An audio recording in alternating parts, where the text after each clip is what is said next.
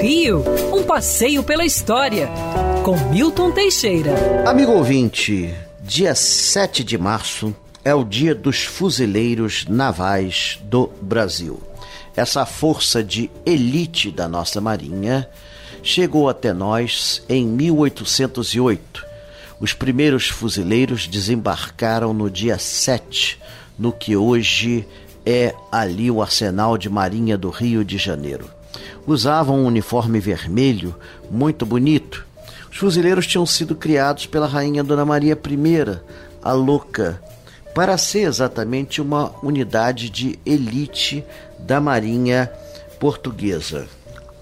Os fuzileiros inicialmente foram estabelecidos no Mosteiro de São Bento, onde ocuparam duas hospedarias que o mosteiro possuía ali.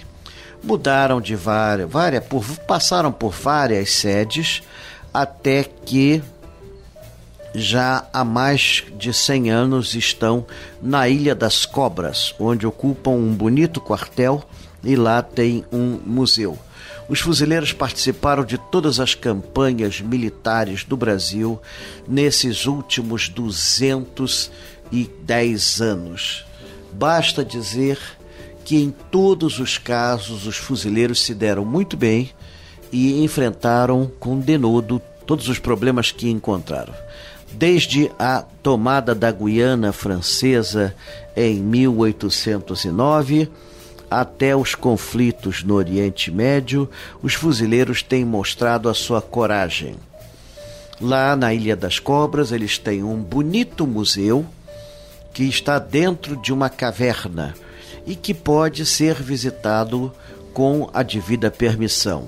O corpo auxiliar de, dos fuzileiros navais ocupa a Ilha das Flores, em São Gonçalo, e dirige o Museu da Imigração, que guarda a memória dos imigrantes que vieram para cá nos últimos 150 anos. E viva o nosso Corpo de Fuzileiros Navais, cujo lema é Ad Sumus.